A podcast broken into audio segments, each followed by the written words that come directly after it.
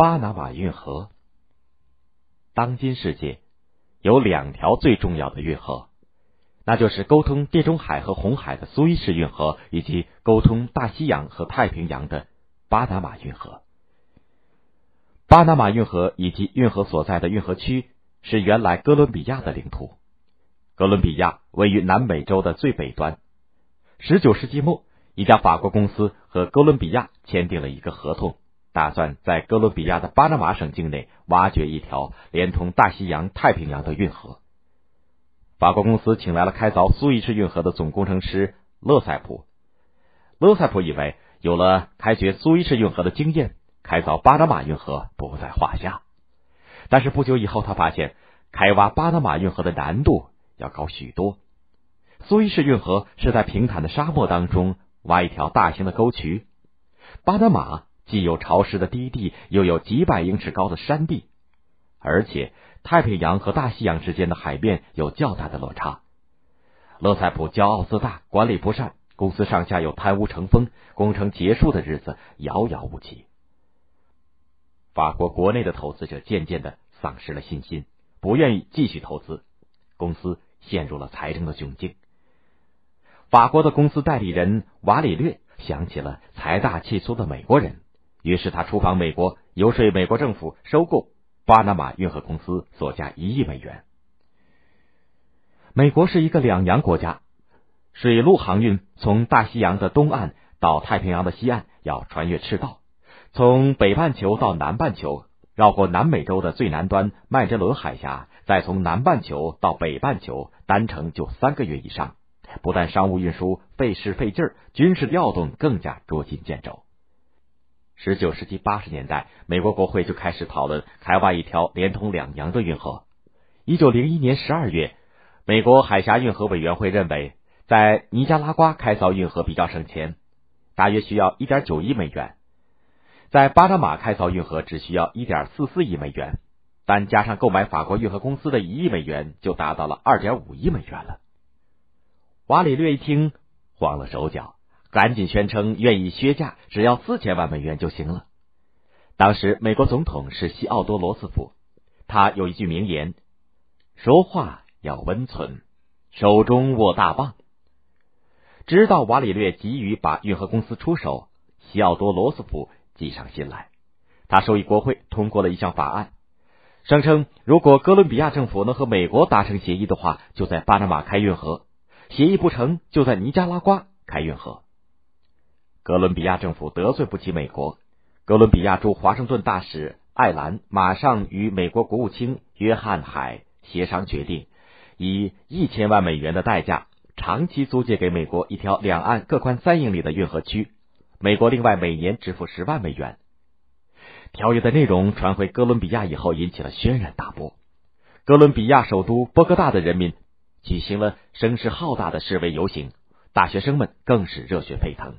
他们把哥伦比亚国会团团围住，在外面振臂高呼：“哪个议员投赞成票，就不让他活着回家。”在人民的巨大压力下，哥伦比亚国会否决了这个条约。西奥多·罗斯福怒从心头起，恶向胆边生。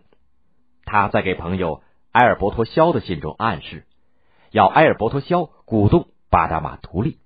还假惺惺的说：“由我说出这样一句话是不行的，人们会说我煽动叛乱，所以我不能说。”埃尔伯托·肖是杂志《评论》的评论的总编辑，他的杂志马上发表了名为《如果巴拿马要独立怎么办》的文章。公开挑唆巴拿马独立，说什么巴拿马人长久以来就盼望着巴拿马运河，因为这会给他们带来繁荣、带来财富、带来文明、带来生活之改善。当他们听说美国不辞辛苦，愿意继法国人之后来完成运河工程，他们的希望又燃起来了。但是波哥大政府却说不行。听说巴拿马的爱国人士已经决心要独立了。我们美国作为西半球上的第一个独立国家，深切了解独立的珍贵。我们当然不会吝啬去帮助一个要求独立的国家。瓦里略对美国的信号心领神会，马上在运河公司内物色了一个叫做马努埃尔·阿马多的巴拿马人，充当所谓的巴拿马的华盛顿。这个巴拿马的华盛顿在美国得到了保证，美国派军舰协助他们发动起义。他又与哥伦比亚驻巴拿马司令伍埃尔塔将军约定，由伍埃尔塔将军担任巴拿马共和国的总司令，当场送给将军八万美元，手下的军官每人三千至五千美元不等，士兵每个人一百美元。一九零三年十一月二日，三艘美国军舰抵达巴拿马地区，西奥多·罗斯福宣布，不许任何军队在离巴拿马五十英里内登陆，不管他是什么军队。据说，博格大政府已经在前往巴拿马途中，必须阻止他们登陆。这样，巴拿马共和国独立了。新政府马上和美国政府签订了巴美运河条约，以一千万美元的价格把运河区。租让给美国，美国还在运河两岸各宽五英里的范围内享有管辖权，每年只需要交纳二十五万美元的租金。从一九零四年起，运河工地又重新开始热闹起来了，几十万劳工在烈日和暴雨下挥洒着血汗。到运河开通的时候，总共有七万多名劳工丧生。至今，运河沿岸仍然有一个小村庄叫马塔琴。马塔是杀死的意思，秦是中国人的意思，马塔秦就是杀死中国人的意思。原来运河开挖前要筑一条运输物资器材的铁路，三千多名华工被招来筑路。又热又湿的气候，瘟疫肆虐的丛林，缺医少药的条件，日夜开工的进度，使一千多名华工染上了黄热病和病毒性痢疾。悲惨的倒在了巴拿马运河的工地上，运河公司连一口棺木也不给，在运河边上挖了一个大坑，把尸体一起扔进去，草草掩埋了事。更令人发指的是，公司的官员怕被传染，硬生生的把一些还没有断气的华工一起扔进大坑里活埋了。为了纪念死难的华工，当地人民就把这个地方起名为马塔琴。运河于一九一四年开通，一九二零年投入使用。从此，巴拿马运河成为一条重要的国际航道。它使大西洋和太平洋沿岸的航程缩短了五千到一万多公里。美国通过运河得到了巨大的经济和军事利益，而巴拿马人民却长期生活在贫困当中。据统计，美国经营运河六十年获利四百五十亿美元，而巴拿马仅收入十一亿美元。